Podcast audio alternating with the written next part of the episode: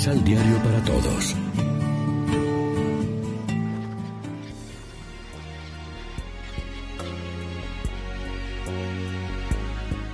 Primera lectura. Por el daño que hice en Jerusalén, muero ahora lleno de tristeza.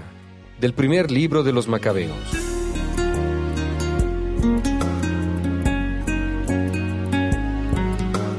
Cuando recorría las regiones altas de Persia, el rey Antíoco se enteró de que había una ciudad llamada Elimaida, famosa por sus riquezas de oro y plata. En su riquísimo templo se guardaban los yelmos de oro, las corazas y las armas dejadas ahí por Alejandro, hijo de Filipo y rey de Macedonia, que fue el primero que reinó sobre los griegos. Antíoco se dirigió a Elimaida con intención de apoderarse de la ciudad y de saquearla. Pero no lo consiguió, porque al conocer sus propósitos, los habitantes le pusieron resistencia, y tuvo que salir huyendo y marcharse de ahí con gran tristeza para volverse a Babilonia. Todavía se hallaba en Persia cuando llegó un mensajero que le anunció la derrota de las tropas enviadas a la tierra de Judá, Lisías, que había ido al frente de un poderoso ejército había sido derrotado por los judíos. Estos se habían fortalecido con las armas, las tropas y el botín capturado al enemigo. Además, habían destruido el altar pagano, levantado por él sobre el altar de Jerusalén. Habían vuelto a construir una muralla alta en torno al santuario y a la ciudad de Betsur. Ante tales noticias, el rey se impresionó y se quedó consternado, a tal grado que cayó en cama enfermo de tristeza por no haberle salido las cosas como él había querido. Permaneció allí por muchos días, cada vez más triste y pensando que se iba a morir. Entonces mandó a llamar a todos sus amigos y les dijo, El sueño ha huido de mis ojos y me siento abrumado de preocupación. Y me pregunto, ¿por qué estoy tan afligido ahora y tan agobiado por la tristeza? Si me sentía tan feliz y amado cuando era poderoso. Pero ahora me doy cuenta del daño que hice en Jerusalén, cuando me llevé los objetos de oro y de plata que en ella habían, y mandé exterminar sin motivo a los habitantes de Judea. Reconozco que por esta causa me han sobrevenido estas desgracias y que muero en tierra extraña lleno de tristeza. Palabra de Dios.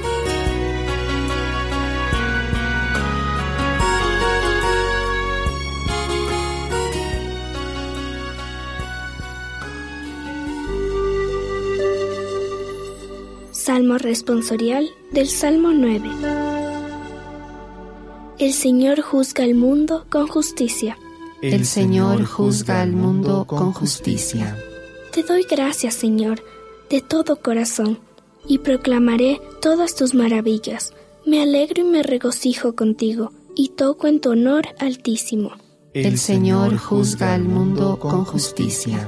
Reprendiste a los pueblos, destruiste al malvado y borraste para siempre su recuerdo. Los pueblos se han hundido en la tumba que hicieron. Su pie quedó atrapado en la red que escondieron. El Señor juzga al mundo con justicia. El Señor reina eternamente. Tiene establecido un tribunal para juzgar. Juzga al orbe con justicia y rige a las naciones con rectitud. El Señor juzga al mundo con justicia.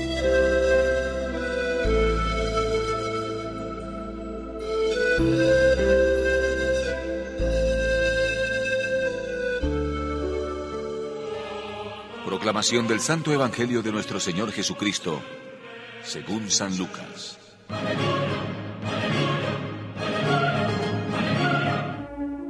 Se acercaron a Jesús algunos saduceos.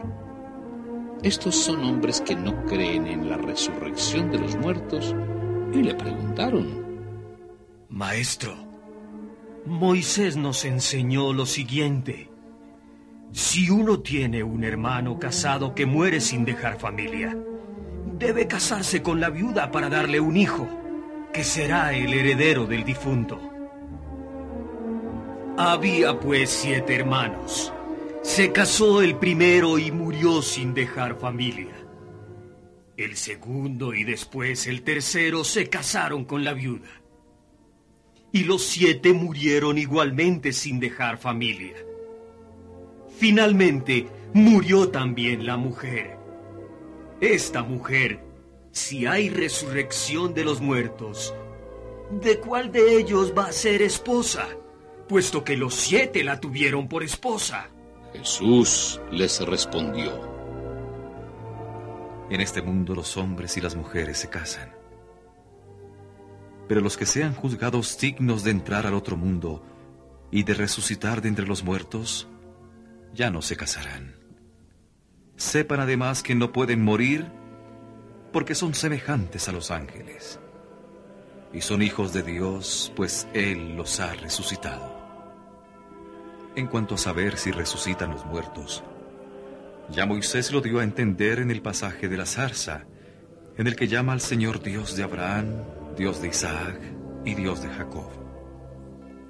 Ahora bien, Dios no es Dios de muertos, sino de vivos. Para Él todos viven. Algunos maestros de la ley le dijeron, Maestro, has hablado bien.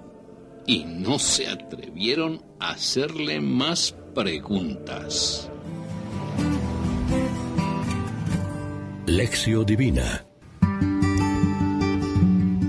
Amigos y amigas, ¿qué tal? Hoy es sábado 23 de noviembre y a esta hora, como siempre, nos alimentamos del pan de la palabra. Muchas veces buscamos excusas para recibir la fe y los principios cristianos, como lo hacen los saduceos, que se escudan en las enseñanzas de Moisés para exponer su no creencia en la resurrección de los muertos.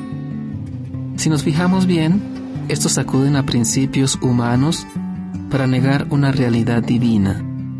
Por eso, frente a Jesús, su ideología queda sin fundamento. Hay una certeza que sostiene la fe de todo cristiano y es la promesa de la resurrección y la vida nueva. Por tanto, para quien cree en Dios, no hay espacio para la angustia de no saber qué pasa después de la muerte, ni necesidad de andar buscando respuestas en falsas doctrinas humanas. Nos basta saber que la palabra de Dios es veraz y siempre cumple lo que promete. Reflexionemos. Anunciamos al Dios de la vida con nuestra acogida amorosa a quien ha errado el camino. Reconocemos con corazón contrito que hemos hecho daño a la comunidad creyente. Juntos. Señor Jesús, tú nos dijiste que todo aquel que cree en ti no morirá, sino que vivirá para siempre.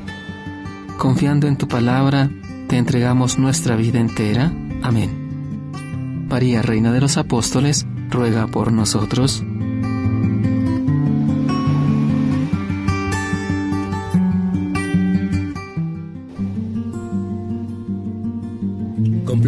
Ocho pasos de la Alexio Divina adquiriendo el emisal Pan de la Palabra en Librería San Pablo o distribuidores.